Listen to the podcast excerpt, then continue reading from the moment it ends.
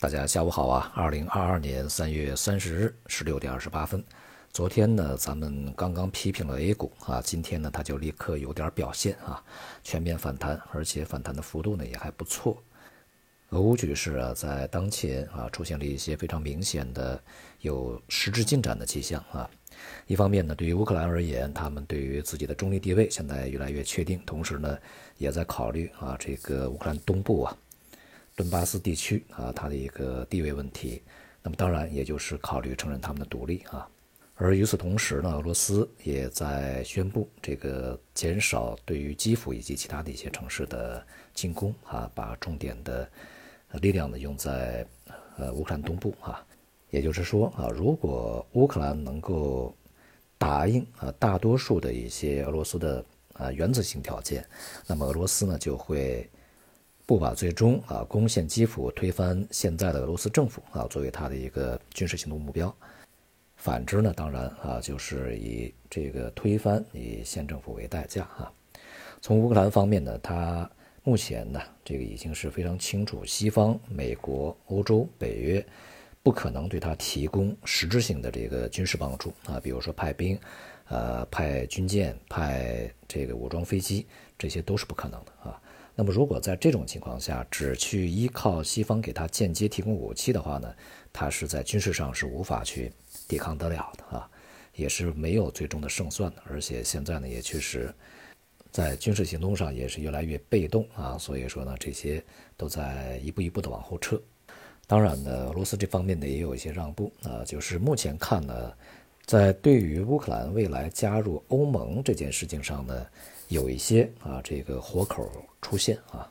在这种情况下呢，当然啊，市场的这个情绪啊就得到了一定的安抚，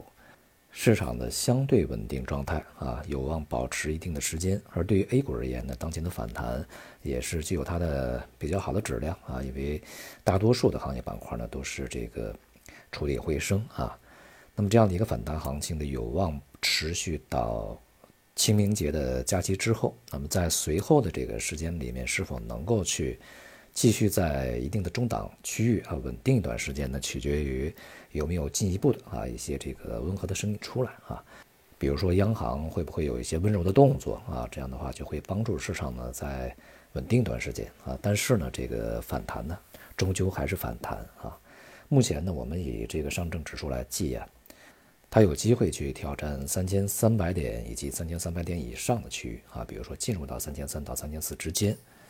但是呢，由于整个的这个大的环境啊，并没有实质的改善啊，尤其是在未来的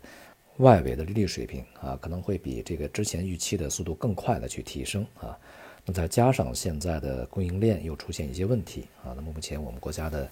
呃疫情呢又开始反扑啊，所以说对于。一些这个重要的经济区啊，啊，现在政策也在收紧，这势必呢会影响到整个的当前中国的经济，那么甚至是对全球的供应链也会产生冲击啊。因此呢，整个的经济前景并不是非常乐观的。所以说呢，在上方反弹到一定区域以后，呃，恐怕呢市场会重新这个面临再度下行的压力啊。而这个反弹呢，是对前期一些。超跌的板块、超跌的个股啊，一个修复的一个行情。当然啊，市场在下跌到一定程度以后呢，它的杀跌动能也会减弱啊，必须要有一定的这个回补以后啊，才会延续之前的一个固有趋势。另外呢，有一些相当不确定的事情呢，其实也是非常困扰着整个全球市场啊，比如说当前俄罗斯和这个欧洲这些所谓的不不友好国家啊之间关于天然气结算的问题啊，在这个事情上呢，大家可以非常。明显的看出来，就是欧洲啊啊以及西方这些这个政客也好啊，国家也好，确实是没有任何道理可讲的啊。就是他可以把俄罗斯呢往死里边整啊，把你踢出金融体系，把你的资产冻结，把你这个相关富豪啊啊一些这个大亨啊，你的财产没收啊。但是呢，你俄罗斯呢这个合同你还要去严格的执行啊，一点违约不能有啊，不能改变结结算货币啊。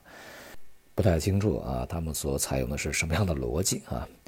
其实呢，也就是杨洁篪委员所说的啊，就是所谓的凭实力说话嘛啊。现在这个实力呢，恐怕也没有那么硬气。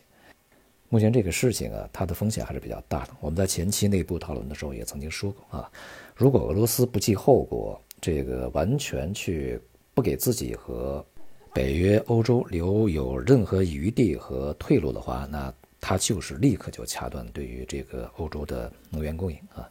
那样的话呢，会使整个的这个全球的能源价格飙升，当然是欧洲受到冲击是最大的。通胀飙升，利率飙升，同时啊，经济呢可能会迅速的这个陷入到衰退，甚至是发生危机。这样的话呢，欧洲就会一团乱了啊。所以当前恐怕需要欧洲政客这个出来有所作为啊。当然，对于这种极端的事情呢，我们也是不希望发生的啊。对于任何一个全球的主要经济体都没有任何好处。但是呢，我们在目前这个非常复杂的局面之下呢。凡事啊，要往最坏处去想，把最坏的一种情形考虑到啊。如果发生了那样的事情啊，将会产生什么样的影响和后果？这也是我们提前要预案的。不过呢，就短期行情而言啊，现在市场开始回稳，并且呢，